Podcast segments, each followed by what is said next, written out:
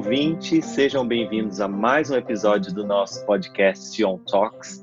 Hoje estamos no mês de novembro, um mês bastante importante para se pensar sobre a temática que iremos discutir hoje. Então, eu já vou dando uma, um, um teaser de qual é a nossa temática. A nossa convidada de hoje é uma pessoa extremamente é, especial no que compete a essa temática, atuante. Vou deixar que ela se apresente, fale um pouquinho sobre ela, sobre o trabalho dela, para que assim a gente possa então iniciar o nosso bate-papo que vai ser bastante interessante. Seja muito bem-vinda ao nosso podcast, Marilena Lima. Tudo bem? Tudo bem, Flávio. Bom dia a todos, né, e a todas. É um prazer estar aqui com vocês do Colégio Sion. Ótimo, o prazer é todo nosso. Nós agradecemos antecipadamente, inclusive por você ter encontrado um momento aí na sua agenda e aceitado esse convite. Eu começo perguntando uma das perguntas mais difíceis que eu imagino que qualquer pessoa possa responder. Quem é Marilene Lima? Bom, a Marilene Lima é uma pessoa que está em constante construção. É, até hoje eu gosto muito de estudar, né? Eu fui criada em creche, eu tenho ótimas lembranças né, da minha infância. Fui uma criança muito bem cuidada, estudei em colégio público e na época né, os colégios públicos eram de alta qualidade. Né? Sempre fui muito envolvida com os estudos, com o esporte, com a cultura, né? Então eu lembro assim, tenho memórias, né, dos passeios, né, da, da escola, da creche, né, passeios de qualidade, né, que a gente ia para museus, é, para espaços sociais, né, da alta sociedade, né, como almoços no Jockey Club de São Paulo. É, e tudo isso me tornou o que eu sou hoje, né? Uma pessoa em constante evolução. Eu sou formada e pós-graduada em administração de empresas. Escolhi esse curso com o objetivo de um dia ter a minha empresa, né, o meu negócio, e comecei a trabalhar com 13 anos. Comecei a empreender é, paralelamente com o meu trabalho é, aos 33 né, anos, e agora eu estou me dedicando integralmente ao meu negócio depois de, de um ato de fé e de coragem, né, de apostar no empreendedorismo nessa época do país, né? É, eu, eu, atuo na moda feminina, na, na, confecção de vestidos e vestidos e moda íntima para o dia a dia, né? Roupas para o dia a dia, e tenho a Funafro também, que é um instituto de educação empreendedora. Muito bom. Então, queridos ouvintes, vocês já devem ter percebido que hoje, então, a nossa temática nós vamos falar um pouquinho sobre mulheres negras, empreendedoras, mulheres negras empresárias, mulheres negras e ponto. Estamos no mês dessa consciência. Estava falando agora há pouco, antes de começar a gravar com Marilena, sobre essa questão da consciência. E ela vai falar um pouquinho sobre o porquê se criou e qual é esse contexto da consciência negra, né? Hoje já se fala, a Marilena já me ensinou muito, já disse que hoje já falamos de semana da consciência negra e por que não mês da consciência negra. Meu sonho é que seja não precisamos falar sobre consciência negra porque já esteja como parte do, do, do que é ser humano. O ser humano não se define com a cor da pele. Mas vamos lá, vamos aproveitar a sua presença conosco, Marilene. Se eu tivesse que, se você tivesse que nos falar assim, qual é esse contexto hoje, você que já está se empreendendo, buscando criar sua empresa e, e, e construir aí esse universo é, profissional, qual que é o contexto socioeconômico que essas mulheres negras brasileiras estão inseridas atualmente, na sua opinião? Bom, Flávio, na minha opinião, o contexto atual ele não é diferente do passado ainda, infelizmente, né? Atualmente é um contexto mais falado, ele é filmado, ele é exposto, mas é, as situações às quais as, mulher, as mulheres negras passam ainda são as mesmas do passado, né? Então a gente tem dificuldade na área da saúde, né? A mulher negra quando gestante, ela tem as maiores taxas de mortalidade, né? Da mãe, é, menos consultas médicas, né, é, nesse período de gestação. É, as mulheres negras, elas são mais expostas às doenças. Né? Na carreira profissional, é, por mais preparada que ela esteja, hoje em dia nunca é suficiente para o mercado, né? Então, uhum. é, o motivo de, de não ser contratada era porque ela não tinha escolaridade. Hoje que ela possui duas, três faculdades, especialização, ela possui um mestrado, é muito capacitada. O mercado fala que ela é muito capacitada, ou é, é, os processos né, dessas empresas, eles são totalmente exclusivos, né? Como bem a gente ouviu recentemente, a cofundadora de uma instituição bancária falando da dificuldade de, da organização de encontrar profissionais é, para ser contratados, né? Onde é, e a gente até estranhou, houve até todo esse movimento no mercado dela ter falado isso, porque hoje em dia a gente está numa época onde o desemprego é recorde, né? E o número de profissionais disponíveis é altíssimo. Né? Então, é, pela sociedade, a, a, mulher negra ainda é vista como um objeto, né? Ele é, é, a mulher negra sexualizada, ela é pouco valorizada, ela, ela não tem respeito, né? Não é respeitada. E aí, é, depois que a gente, nós mulheres negras, passamos por tudo isso, né? O pessoal fica comparando a mulher negra ainda com a Rochelle, né? A mãe do Cris, né? dizendo que nós somos barraqueiros, que a gente gosta de brigar, mas ninguém enfrenta, né? Diariamente essas situações pelas quais a gente passa, né? Então, é, no contexto familiar, nós somos alvos, né? É, nós somos alvos é, do feminicídio, né? Mas que as mulheres não negras, as mulheres negras ainda são, são somos a maioria ainda, infelizmente, nessa estatística. Né? A gente, nós como mulheres também, a gente se preocupa com o genocídio dos nossos jovens pretos, né? Que a cada 20 minutos morre um jovem negro. E também com a violência, é, com a violência policial que os homens negros enfrentam. Então, os jovens aí no caso entram nossos filhos, nossos sobrinhos, né? Eu tenho um filho de 19, então eu tive que criá-lo ele assim embaixo da minha asa até agora, porque é muito difícil, né? Sendo que ele ainda está dentro desse grupo de risco até, até 24, 25 anos, né? Ainda essa, esse, esse, risco. E o, o homem negro, como o nosso tio, o nosso marido, o nosso namorado, sempre passando por essas situações de violência policial, né? Então, realmente tem sido um desafio ainda, né, para nós ter que lidar com essas diversas situações e ainda ter uma boa sanidade psicológica, viu?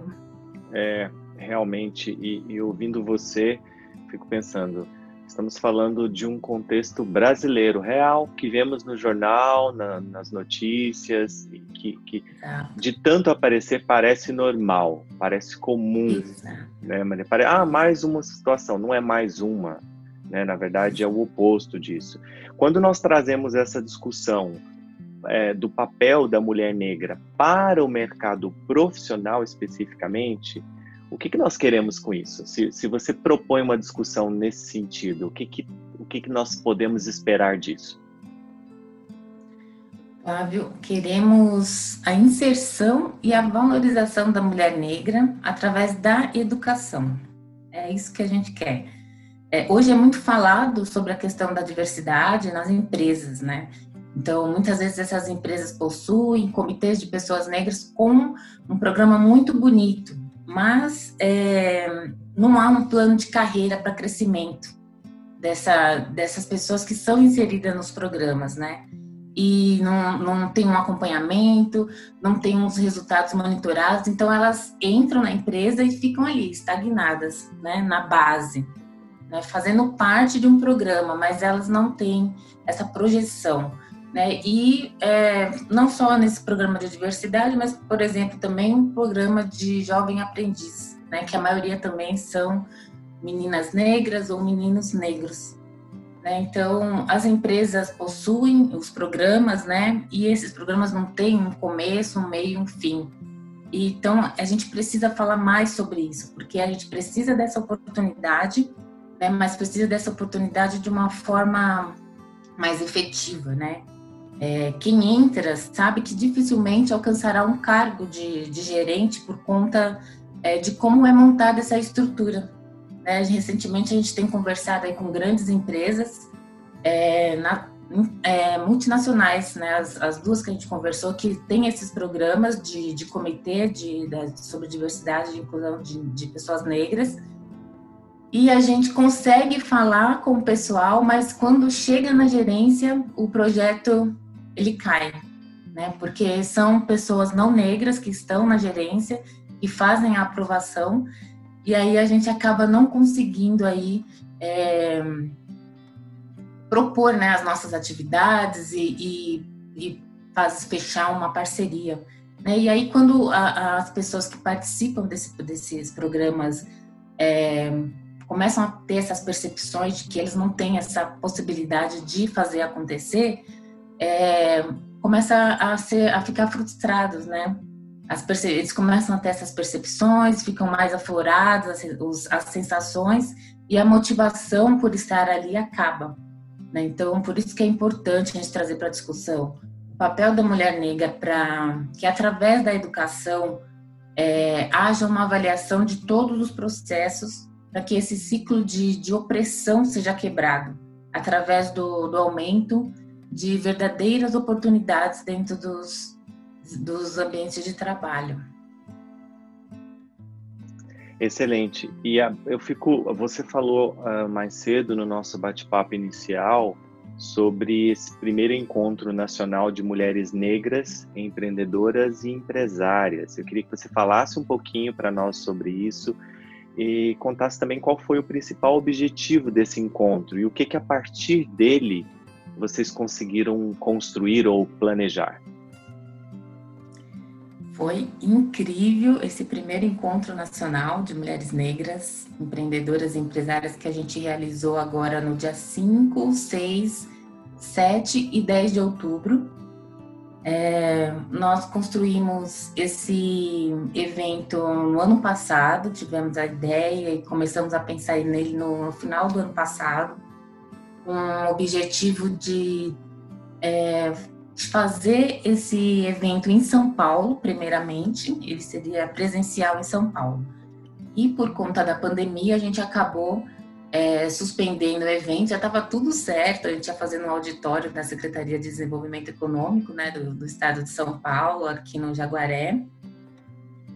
E aí chegou a pandemia, a gente teve que suspender o evento e pensamos nele é, formato online em quatro dias, né? Foi como a gente acabou realizando. Então, é, ele deixou de ser São Paulo e passou a ser nacional por conta do alcance da, da internet, né? Então, a gente é muito grato, inclusive, à tecnologia, porque se não fosse a internet, a gente não conseguiria, não conseguiria ter esse alcance que a gente conseguiu. E a ideia era é, a gente poder construir grupos regionais em São Paulo. Como a gente expandiu para nacional, a gente, agora está montando grupo, é, o, o objetivo acabou mudando para montar grupos por estados, né, de mulheres negras, empreendedoras e empresárias. Por quê? Dividir em grupos por estados, porque cada estado tem a sua é, especificidade, tem a sua regionalidade, então a gente não pode levar as ferramentas de gestão que a gente usa aqui em São Paulo para o Amazonas, por exemplo, né? É, a gente teve uma grande participação de mulheres do norte do nordeste, então a gente ficou bem impressionado né, com, a, com a participação, com essa necessidade de, de saber sobre novas coisas, de de querer se aproximar mais né, da, dessa questão da, das ferramentas de gestão. E a gente teve mais de 700 inscrições no evento. É, tivemos cinco painéis que falaram sobre empoderamento negro feminino. Nós falamos sobre saúde e qualidade de vida. Nós falamos sobre direitos, deveres é, e falamos também sobre finanças empresariais e o último painel de tecnologia. Então tivemos palestrantes nacionais, internacionais, né, mulheres negras, não negras, é, um, um, quadro de homenagem né, aos players aí do empreendedorismo, que são destaques para nós. E depois tivemos um networking, né, foi um evento muito dinâmico, né, os, os três dias que nós fizemos durante a semana foram dias diferentes, não foram dias iguais, então não foi só uma live, então assim, foi incrível, realmente. Tivemos muitos feedbacks positivos, né? E antes de tudo isso acontecer, nós nos reunimos com, as, com os participantes, a gente fez oficinas de, de, de pitch, né? Porque teve um quadro de histórias de sucesso, onde nós chamamos 15 é, afroempreendedoras de 15 estados brasileiros, né? Que vieram representar esses estados. E essas é, mulheres tiveram um um treinamento de pitch, né, com o Sebrae antes, né, do evento, do, no pré-evento, para chegar no dia contar a sua história, né, de, de, uma forma bem dinâmica, né, já aplicando tudo que elas conseguiram aprender é, com esses pitches do Sebrae, foi ótimo, né, nós fizemos parcerias com, com, com o Sebrae, com a ADESAMPA, com a Secretaria de, de Desenvolvimento Econômico do Estado de São Paulo, então é, foi um evento incrível, fora os nossos parceiros também, nos ajudaram com, a, com relação à parte de, de, de publicidade, de fotografia, de vídeo, de a nossa parceira de marcas e patentes. Então, assim, foi um evento assim é, incrível, né? E, e pós o evento, nós, por conta dessas parcerias, dessas parcerias que nós construímos, nós ganhamos é, bolsas para o Empretec, a gente formar uma turma de mulheres negras. Esse seminário do Empretec do Sebrae é uma referência mundial, é um programa que existe em 39 países, é, tem uma metodologia da ONU. Né? Aqui no Brasil, é, já capacitou mais de 280 mil pessoas e é um, um seminário pago, né? Ele tem um custo, não é um custo baixo, e é, dessa formação que foi feita aqui no Brasil, poucos negros tiveram acesso. Né? Então, quando nós conseguimos essa bolsa, já foi uma vitória, porque realmente a gente não esperava né, essa oportunidade e agora a gente está é, nesse processo de seleção dos, dos afroempreendedores para participar desse seminário. Vai ser numa véspera de Natal, né, do dia 13 ao dia 19 de dezembro. Então, a gente está aqui também correndo para preparar essa turma, que vai ser exclusiva da FUNAFRO. É, fizemos também é, parcerias com a ADESAMPA, onde a gente vai, é, na, no, na, no, na próxima quinzena desse mês, iniciar as oficinas gratuitas. Então, vai ter oficina de WhatsApp Business, de como a gente vender pelo WhatsApp Business, vai ter oficina de como a gente fazer emissão de nota fiscal é, de serviço né, para os MEIs, é, vamos ter oficina de como elaborar projetos. Né? Então, assim, é, tá no, a gente está numa dinâmica muito interessante. Né? São, essas oficinas da DESAMPA também serão gratuitas. Né? Então, serão quatro oficinas. Agora, a outra eu não me lembro, mas depois eu passo o site vocês olham lá tudo certinho. Né? E é, são oficinas gratuitas né, que a gente está nesse, nesse processo de realmente é, chamar os afros empreendedores para que eles participem das nossas atividades, fa façam as inscrições para que a gente consiga incluí-los na nossa rede, né, que a gente está realmente nesse momento de construção, criando a nossa rede e esse encontro foi um pontapé inicial né, para as nossas atividades. Então a gente está muito feliz com a realização desse projeto. É tão interessante porque é, te ouvindo, eu fiquei criando uma analogia na minha cabeça. Uau, quantas oportunidades são oferecidas para as pessoas é, profissionais, é, também de certa forma até acadêmicas, mas ao mesmo tempo são oportunidades que estão sendo batalhadas para existir, né?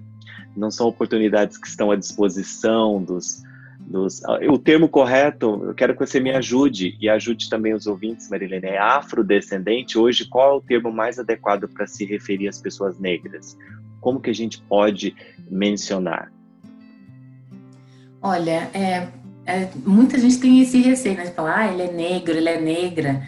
É, é, mas a gente está passando também por esse processo de identidade, porque o, o, o, Brasil ele é um país muito miscigenado, né? Então, muitas vezes, até mesmo nós negros temos essa dificuldade de nos reconhecer. Então, esse processo de reconhecimento da identidade a gente está tratando, né, entre nós, que é uma coisa sensacional que está acontecendo no nosso país. É, porque a gente vê, por exemplo, nos Estados Unidos, eles, eles são bem claros com relação a isso. Né? É o negro latino, é o negro norte-americano, mas é negro. Né? Agora aqui não, a gente, por conta da mistura, a gente às vezes a gente fica confuso. Né? É, por exemplo, esses dias meu pai veio me perguntar por que, que na certidão de nascimento dele está escrito que ele é amarelo. Né? Amarelo, meu pai. É, ele não é negro, mas é descendente de índio. Eu sou negro com índio. Né? Então, é, lá no, no, documento do meu pai está amarelo. Então, essa classificação que foi feita, é, de repente, poderia ter sido um pouco mais objetiva. É branco, negro, né? não negro. Né? Eu acho que deveria ter sido algo assim, para não confundir tanto. Mas é, quem tem essa intimidade é, com, a, com relação à questão da identidade, é, pode falar negro, pode falar negra, pode falar afrodescendente, afro-brasileiro. Né? Então a gente está nesse processo de é, conhecer, saber é, o, da onde eu vim, né? qual é a minha origem e poder se identificar, se colocar, que agora tem essa possibilidade né, da gente se autodeclarar. Exato, exato. Agora tem voz. Autode... Né? Agora é. há a possibilidade de falar não é um falar equalitário, não se pode ter a, mesmo, a mesma oportunidade de um branco, vamos assim colocar, mas ainda é, mas existe hoje essa possibilidade.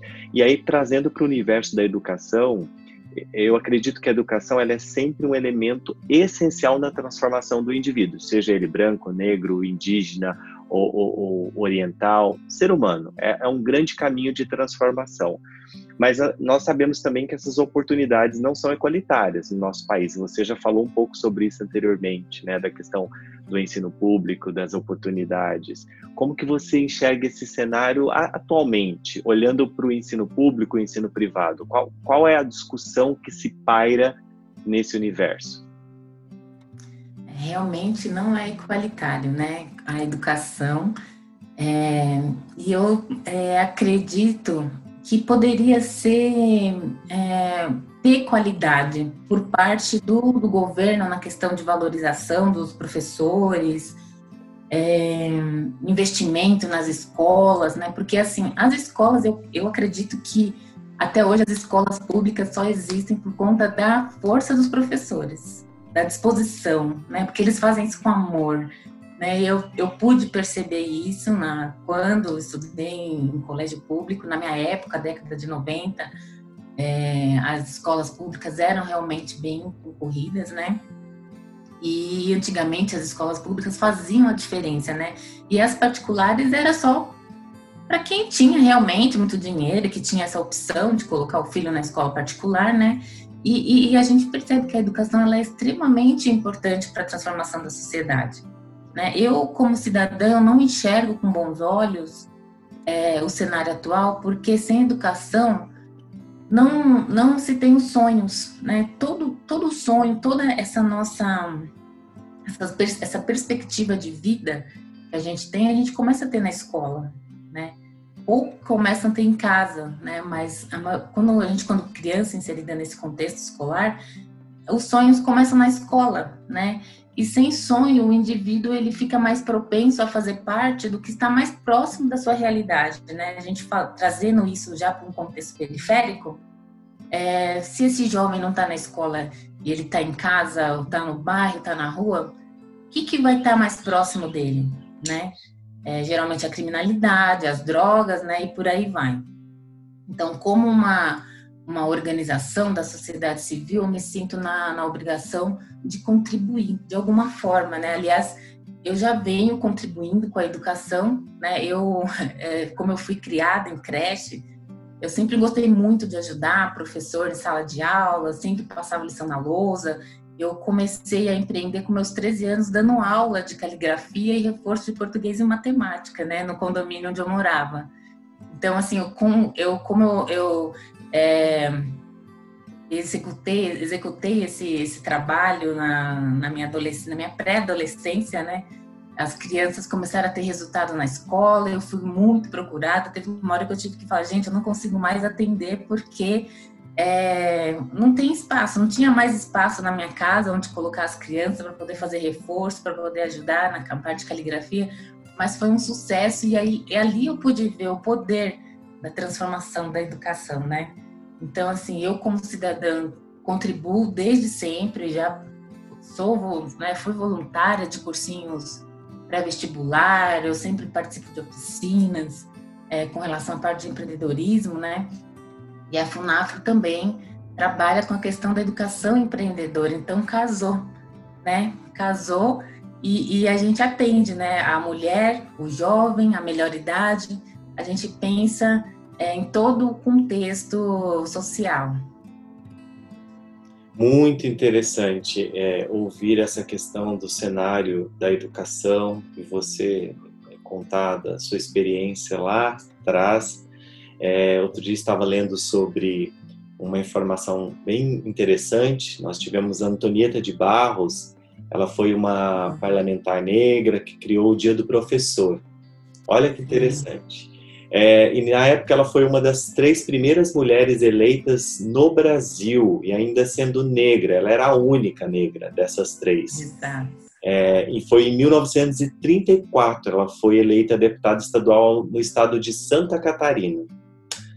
E aí eu pergunto para você, Maria, de lá para cá, em sua opinião, o que que mudou hoje? O que que mudou em nossa política brasileira? Olha, é... Nossa, até muito obrigada por essa pergunta, porque eu, de 2018 para cá, eu comecei a fazer parte de um coletivo de, que trata sobre essas questões políticas, né? E eu comecei a fazer uma pesquisa sobre o protagonismo negro nas esferas de poder. E eu comecei a mapear de 2014 para cá quem são é, os políticos no país, quantos são negros, né? E foi muito interessante essa pergunta, porque é, a Antonieta, ela também vivia num contexto não muito diferente de nós mulheres negras hoje. Né? Filha de lavadeira, perdeu o pai cedo, vivia num contexto periférico, se formou com 20 anos no ensino médio, né? então sempre atuou na área da educação, né?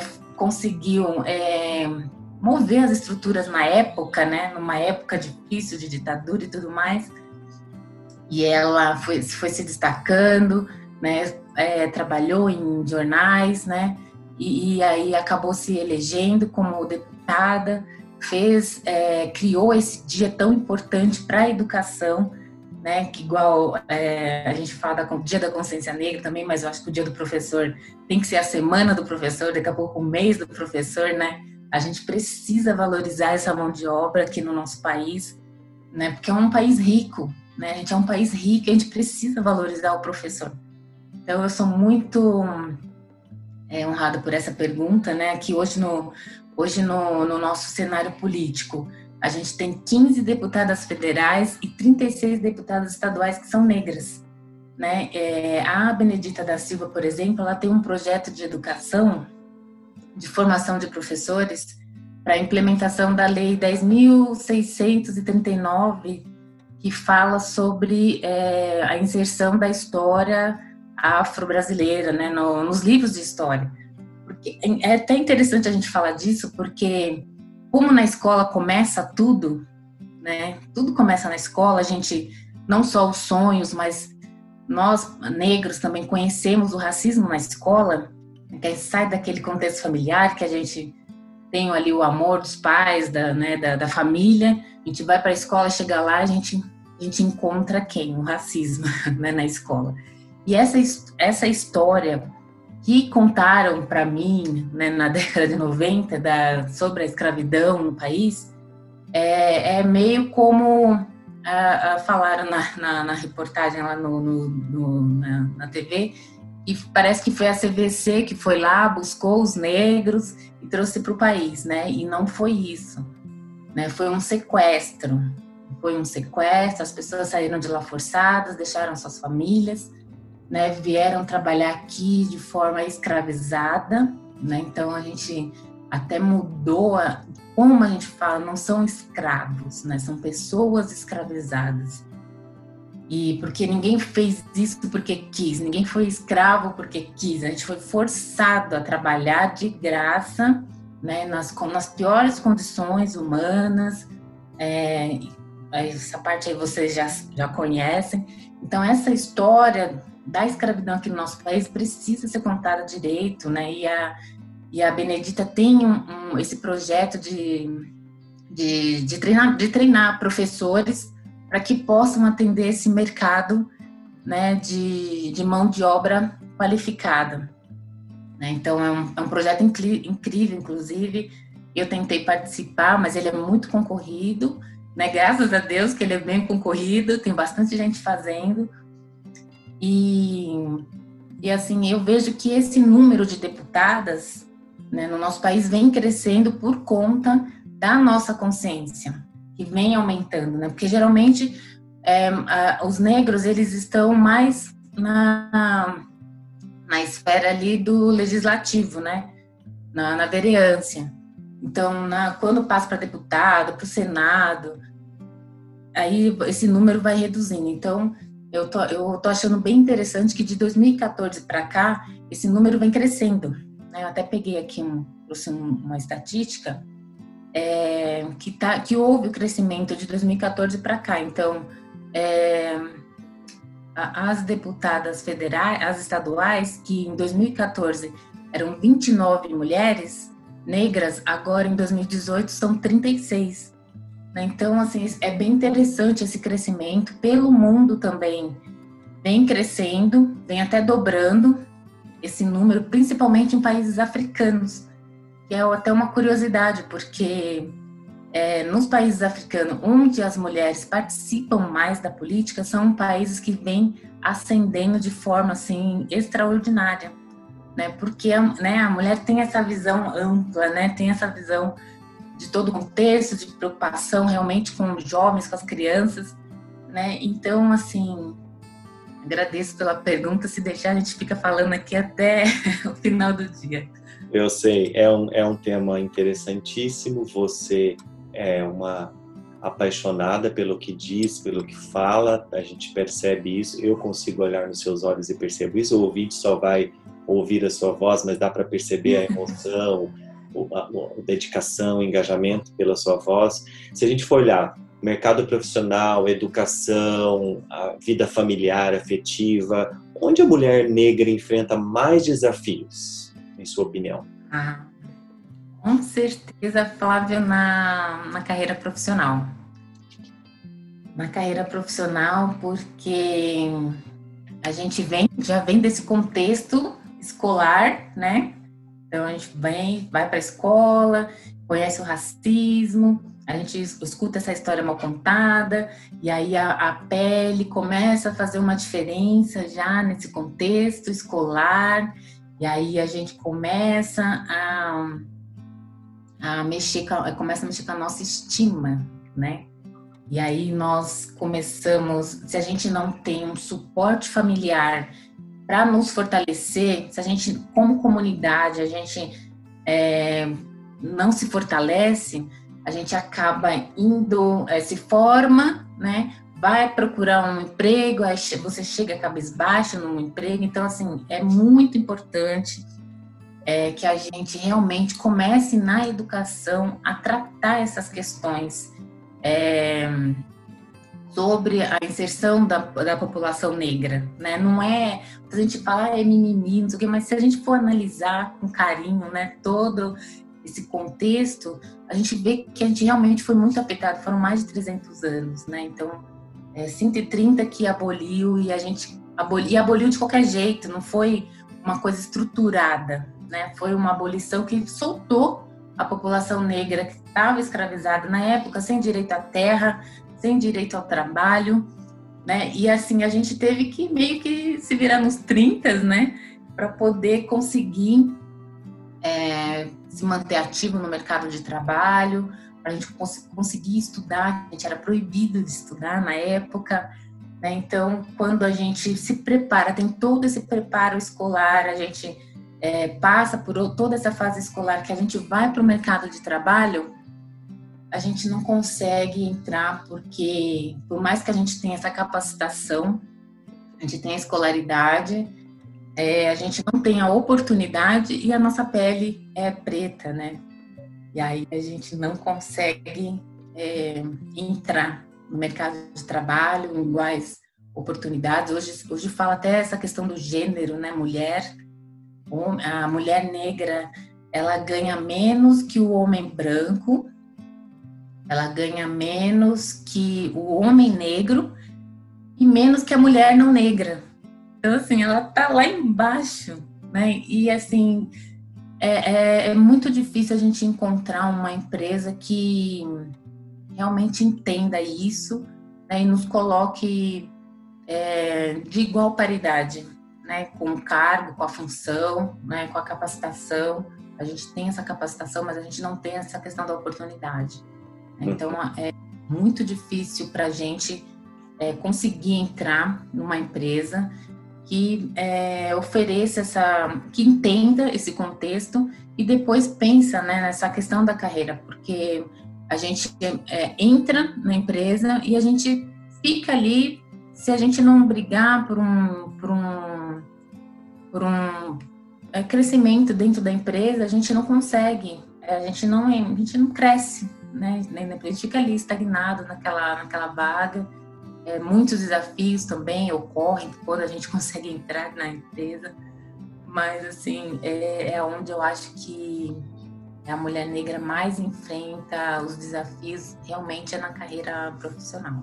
É, e o que você diz é bem interessante, porque o contexto é a mulher ela negra, uh, ela briga para entrar, ela tem que brigar para estar e ela briga para evoluir. Né? Ou, Exatamente. A mulher só briga, ela só luta, ela só o tempo inteiro as oportunidades que aparecem para ela têm um peso bastante distinto das outras pessoas de peles claras ou brancas ou qual for a denominação é, que, que o IBGE nos diz que temos que falar, né? E aí, olhando para um, um cenário, tá, hoje você é uma mulher, Marilena é uma mulher adulta que tem consciência do seu papel, da cor da sua pele, de onde você veio e para onde você pode ir. Se você tivesse que dar um conselho para aquela criança, ou aquele adolescente, ou aquela mulher que está te ouvindo agora e que sonha ser empreendedora e empresária, que conselho você daria? Ou que dicas você daria? Qual caminho, por onde começar?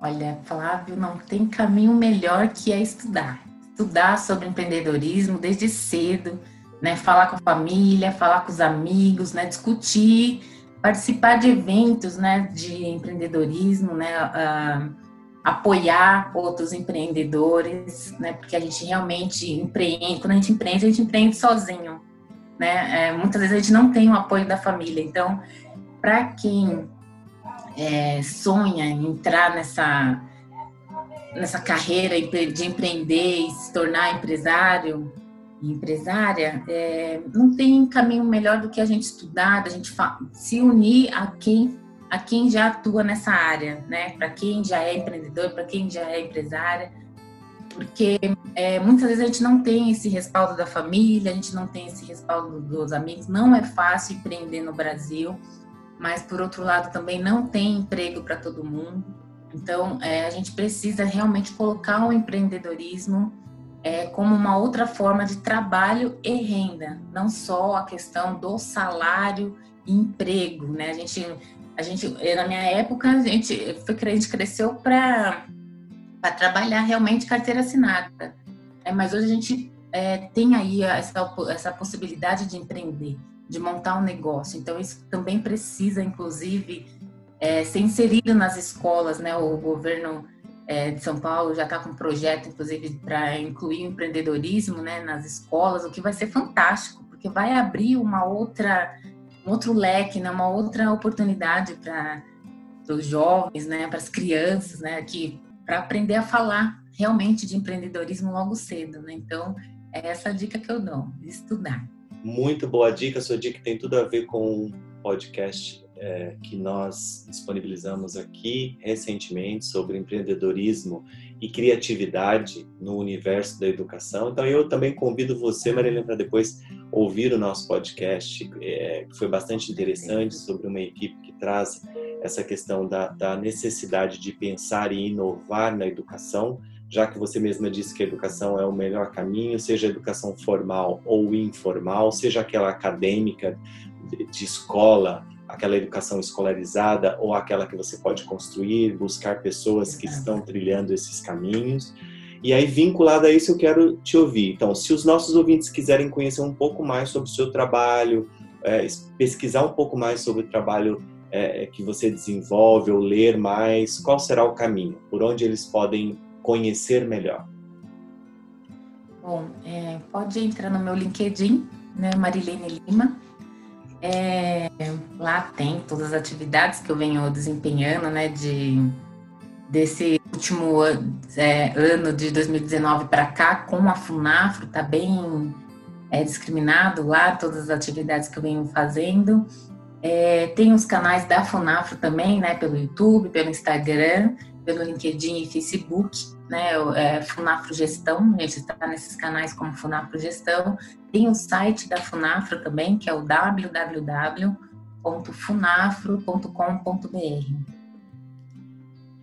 Muito bom. Então, se os ouvintes quiserem conhecer e tiverem interesse de expandir, já tem os caminhos por aí.